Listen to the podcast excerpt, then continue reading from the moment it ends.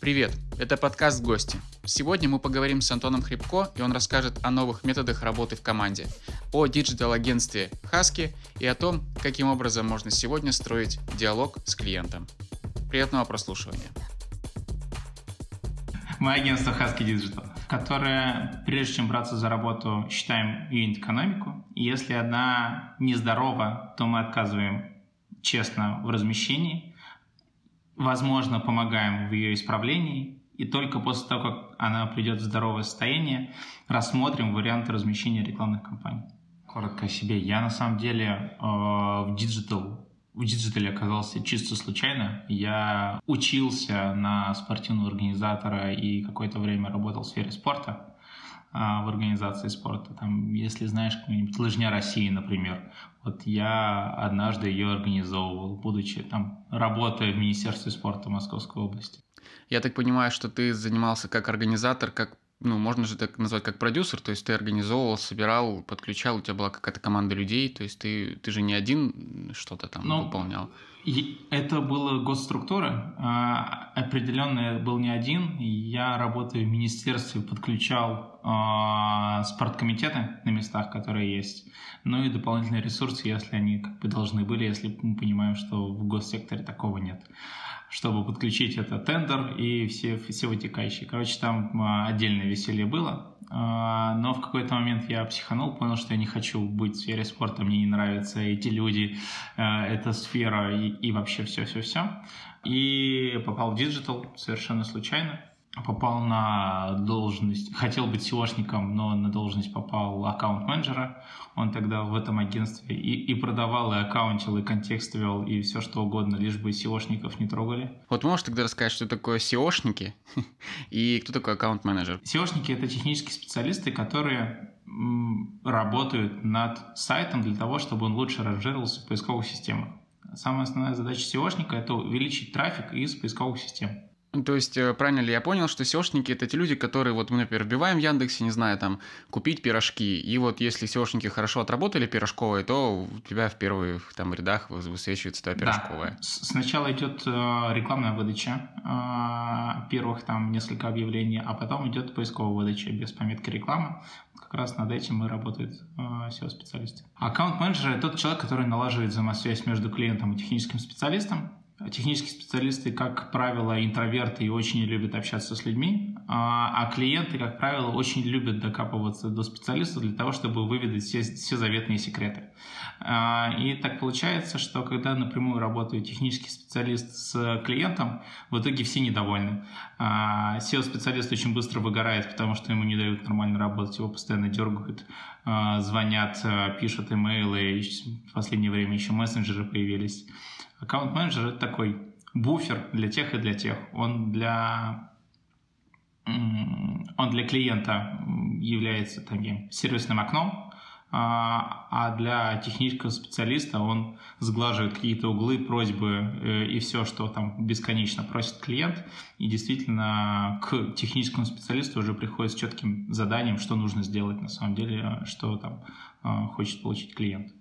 Вот. На самом деле, с точки зрения бизнеса, аккаунт-менеджер – тот человек, который влияет на выручку, на самом деле, потому что он допродает услуги. На самом деле, основной KPI у аккаунт-менеджера – это именно выручка на его там, портфель, так скажем. Все супер. Я думаю, всем тем, кто не понимает, что это за слова, стало понятнее, в том числе и мне. А, значит, ты работал аккаунт-менеджером, и потом... Я работал аккаунт-менеджером, тогда аккаунт-менеджер не только аккаунтил текущие проекты, но и продавал новые и вел контекстную рекламу, поскольку это было не профильно для SEO-специалистов, они этим не занимались. Меня первые пару недель учили контексту, и я достаточно быстро стал понимать, что что-то здесь не то, и кажется, что можно сделать лучше. Тогда обучений каких-либо не было. И я просто, открывая справку, смотрю, как это можно сделать, нажимая на все кнопочки подряд, смотрю, что из этого может получаться. И вдруг так получается, что у меня результаты становятся лучше, чем тех, кто меня учил. А, через три месяца я со всего агентства забрал все, всю контекстную рекламу на себя. Никто из аккаунт-менеджеров уже не вел контекст, велся я. А, где-то ровно через год я стал зашиваться, мне наняли сотрудников помощи, потому что я сам был зеленым, не умел нанимать и вообще не понимал, как это можно провести собеседование. Еще через три месяца еще одного человека наняли, потом махнули мне рукой и сказали, мы не будем тебя больше нанимать, нанимай сам. Но с тех пор мне пришлось развиваться как руководителю, а, в том числе и с точки зрения найма, с точки, и ну, с точки зрения работы в команде. Какое-то время я проработал в агентстве конце концов выстроил отдельный отдел контекстной рекламы, которого никогда не было. Угу. Потом я поработал на стороне бизнеса, работал в брокере зарубежной недвижимости, работал по всему миру, продавал недвижимость, ну, как бы собирал заявки на недвижимость по всему миру, со всего мира.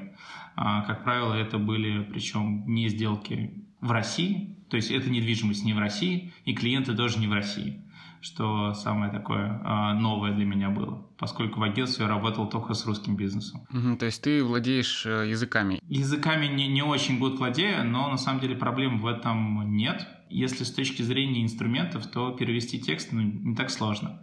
С точки зрения перевода таргетингов, на которых мы нацеливаемся, тоже не очень сложно. То есть здесь есть дополнительный процесс в виде перевода то, с чем ты работаешь, но даже автоматический перевод помогает тебе а, нормально с этим справляться. Текстовки, когда мы пишем, да, мы просим, чтобы native их прочитал, вычитал и исправил какие-то а, недоразумения, которые могут возникать, когда там есть все равно какой-то местный сленг, который тоже нужно учитывать для того, чтобы там случайно кого-то не оскорбить или еще что-то. Получается, что у тебя вот как бы путь э, твой из госструктуры. Кстати, вот ты про госструктуру сказал, хотел у тебя узнать. Я тоже работал в госструктуре, в молодежной политике.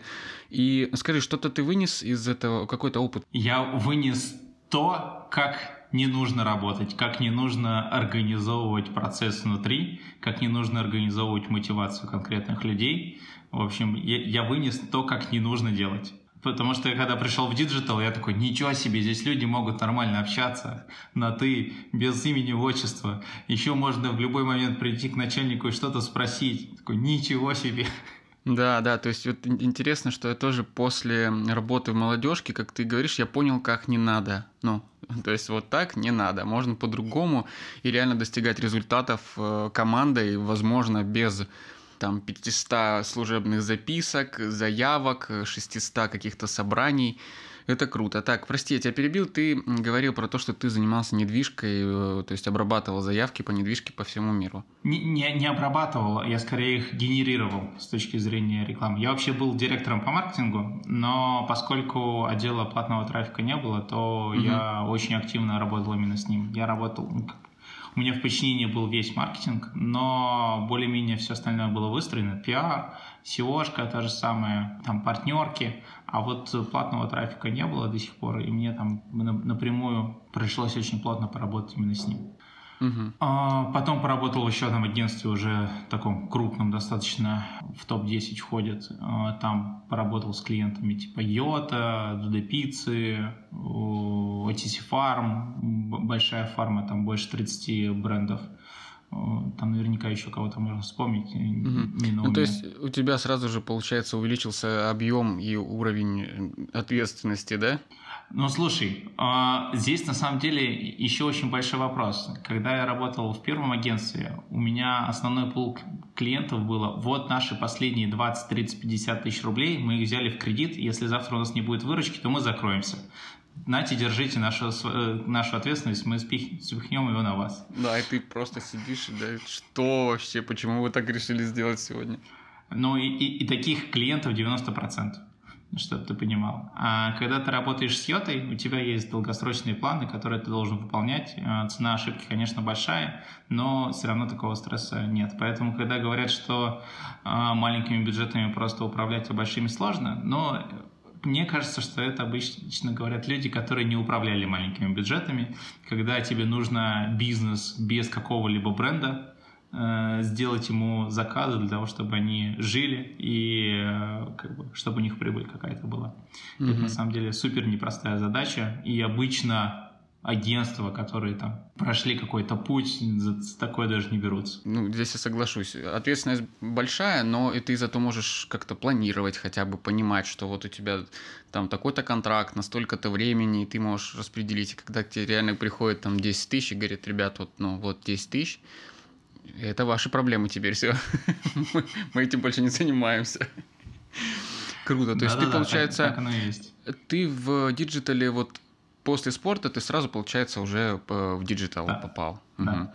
Так, и мы, окунулся. мы остановились сейчас на компании крупной, которая работала тоже с крупными заказчиками. Да. А, но вот после этого уже, на самом деле, а, так получалось, что я был в каждой бочке затычка, и мне немножко, знаешь, оседали все мои посылы.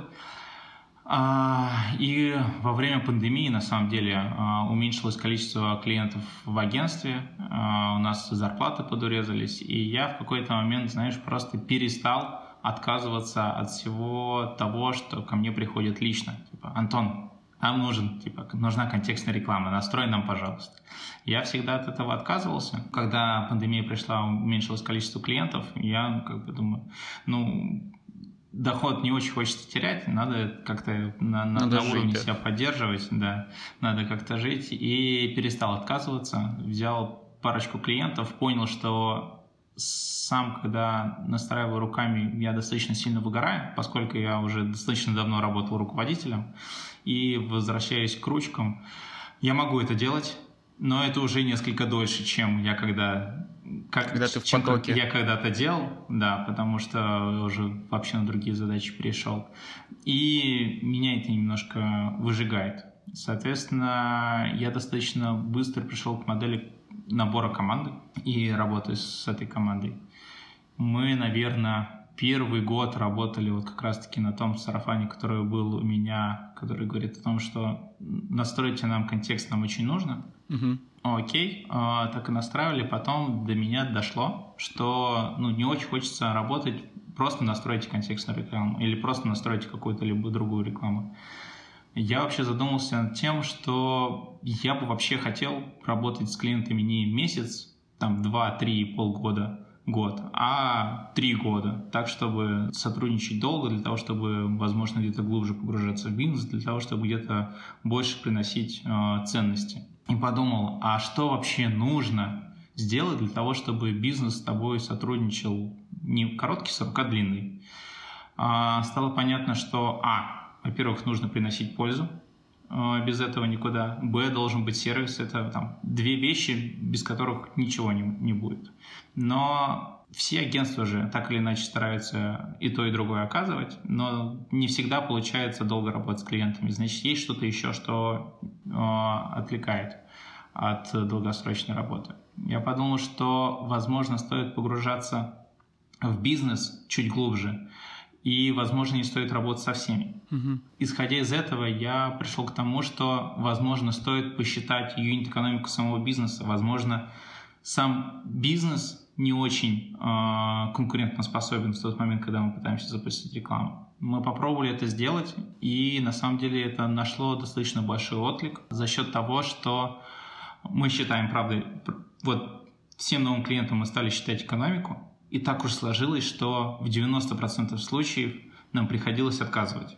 Просто потому, что бизнес-модель клиента была неконкурентоспособна. Угу. Вот мы считаем, что максимум этот бизнес в моменте может потратить условно на привлечение одной сделки тысячи рублей, а мы видим, что конкуренты прямо сейчас тратят до трех тысяч рублей. И спрашивается, а как так вы работаете на одном рынке? Вы продаете один и тот же товар. Почему конкурент в может, аукцион да. ставит э, в три раза больше ставки, чем ставите вы? И для меня стало понятно, что если я буду начинать работать с клиентами, которые, у которых бизнес-модель не сходится, то я с ними буду работать месяц, два, три, а потом буду очень плохим, потому что я плохо настроил рекламу. В итоге получится, что, ну, как бы они-то не понимая, что это все долгосрочная история, должна она работать вот так, вот так и вот так. Что такое юнит-экономика? Расскажи, пожалуйста, своими словами. А, ну смотри, а, юнит это вообще какая-то либо единица. Получается, что мы должны составить экономику для продажи одной единицы. А, соответственно, для того, чтобы определить, сколько бизнес максимум может потратить... Вот мы исходя из рекламы, считаем не сколько бизнес тратит на продажу одной, а смотрим, сколько бизнес максимум может потратить для того, чтобы он не генерировал убытки. У нас немножко искаженная, на самом деле, экономика прикладная к рекламе. Угу. И мы сразу считаем, сколько максимум может потратить. А на самом деле для этого достаточно просто наш средний чек умножить на ту маржинальность, которая есть. Угу. Это, да, будет цифра, сколько есть прибыли у бизнеса, значит, больше этой суммы мы никак не можем потратить. Ну и дальше начинаем спускаться. А, перед тем, как у нас совершилась сделка, есть э, какой-то есть конверсия отдела продаж. Например, ему из заявки нужно это продать. Соответственно, мы можем понять, а сколько может стоить одна заявка, если у нас конверсия отдела продаж вот такая-то, допустим, там 60%. Mm-hmm. Мы максимальную стоимость нашей продажи умножаем на эти 60%, получаем максимальную стоимость лида, которую может позволить себе бизнес. Ну и так можем спуститься до самого низа, вплоть до стоимости каждого клика. Нам достаточно стоимость лида умножить на конверсию сайта, и у нас получается максимальная стоимость клика, которую мы можем потратить на привлечение каждого клика. При этом мы можем посмотреть, а сколько конкуренты сейчас тратят э, за каждый клик привлечения трафика. Угу. И вот на сравнении двух этих показателей мы можем на самом деле выстроить понимание того, а конкурентоспособная модель у нашего текущего потенциального клиента или нет. Если нет, то, скорее всего, мы достаточно четко понимаем, из-за чего. Либо это просадка в конверсии сайта, либо это просадка в отделе продаж, либо это что-то не так с маржинальностью или средним чеком. Угу. Дополнительно к тому, что я проговорил, часто уже нужно учитывать еще и LTV, дополнительные продажи, которые есть после первого чека тематиках типа телекома, доставки еды, детских товаров, там, того, зоотоваров, это прям очень распространено, и без LTV там делать нечего. Например, в доставке воды первые 6 месяцев всегда отрабатывается только на то, чтобы отбить рекламный бюджет, который был потрачен на привлечение этой продажи. Угу. А потом уже начинаются какие-то заработки. Блин, да, это, конечно, ну, как бы я уже какое-то время в этом варюсь, и я понимаю, о чем ты говоришь, там средний чек и маржинальность, но в любом случае это уже такие более узкие, узкие направления. Давай попробуем разложить, что такое средний чек, что такое маржинальность для всех. Э, давай, давай, да. Э, именно если мы говорим про твою, да, вот твою историю, ты можешь прям брать какой-то пример конкретный, если тебе удобно, и вот раскидать ну, там. Да, чек. условно на яблоках. Яблоки стоят в среднем 100 рублей за килограмм. Продали мы 100 килограмм. У нас получилось выручки 10 тысяч.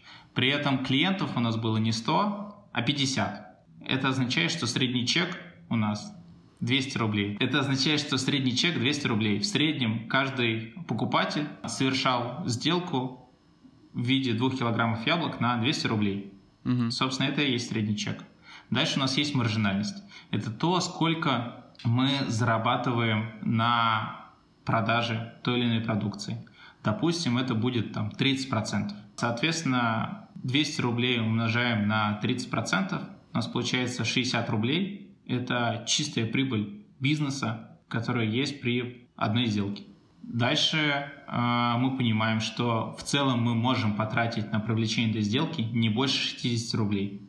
Если потратим 50, то у нас будет какой-то навар 10 рублей. А если потратим 61 рубль, то бизнес будет в минусе на 1 рубль. И тогда спрашивается, а зачем стоило организовывать работу такого количества людей, там, не знаю, поставщиков, закупщиков, э, продажников, нас как э, рекламщиков, еще кого-то, для того, чтобы бизнес потом вытащил один рубль из кармана. Ну, можно, наверное, просто вытащить рубль из кармана и сказать, э, давайте никто ничего не будет делать. Скажи, пожалуйста, чем вот ты на сегодняшний день прям вот гордишься своим детищем? А, я горжусь тем, что на самом деле тех клиентов, которые мы берем в работу, они практически от нас не уходят. И так получается, что мы внутри шутим, что мы непотопляемые. Мы, во-первых, э, родились во время кризиса, коронакризиса, потом было 24 февраля, потом э, было вот недавно, 21 сентября. И с каждым таким ударом веслом по нам мы как бы не то чтобы тонем, мы скорее весла ломаем и бежим вперед. Мы, правда, при каждом таком моменте достаточно сильно растем, и связано это с тем, что вот мы после 24 очень сильно заметили, когда очень сильно рынок маркетинга у нас поменялся. У нас э, не стало социальных сетей и рекламы в них. У нас э, не стало Гугла. и рынок в целом очень сильно менялся. Из-за того, что мы нарабатываем сарафан и не работаем с теми проектами, где мы точно не покажем результат, у нас этот сарафан очень сильно раскручивается на самом деле. Был у нас клиент, которому мы отказали, сказали, если хотите запускать рекламу, можете с кем угодно запускать, но мы не будем. Потому что, и объяснили почему. Там тоже была беда с юнит-экономикой. Он в итоге с кем-то попробовал, получил тот результат, о котором мы говорили, пришел к нам, говорит, ребят, все, я, я все понял, давайте делать так, как вы говорили. Мы поработали с бизнесом, подправили некоторые моменты. Те самые, на самом деле, пять, о которых я говорю, там основная проблема именно в них.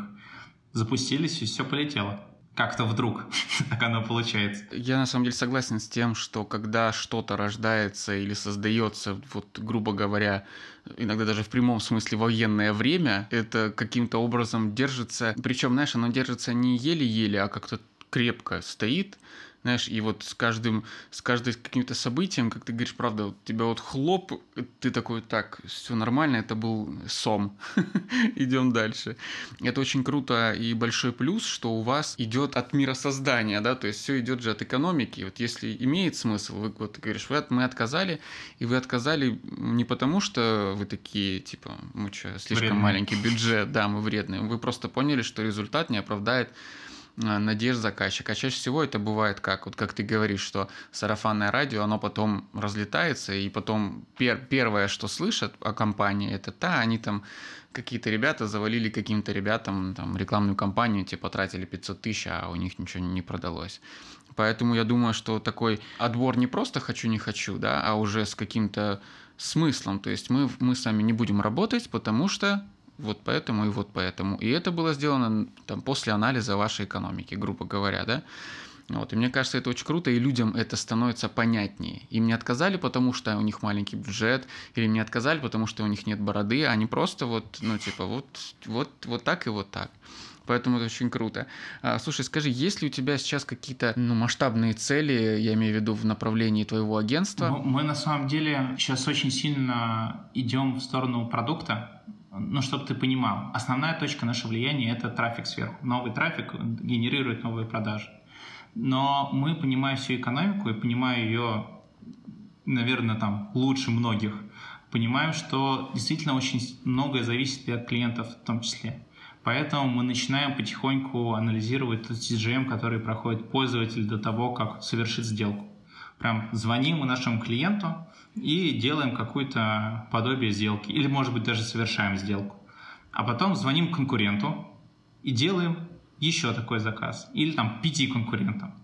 И потом приходим к нашему клиенту с анализом и говорим, дорогой наш клиент, вот пока мы до тебя дозвонились, трубку убрали 30 секунд, а у конкурентов берут на шестую секунду. Это уже показатель того, что может отваливаться, особенно если какая-то доставка цветов. Тебе, знаешь, иногда быстро очень нужно. Ну да, да, то, что нужно здесь сейчас. А бывает, где вообще трубку не взяли, или там потом не перезвонили, или э, заказывали обратный звонок, а написали в WhatsApp.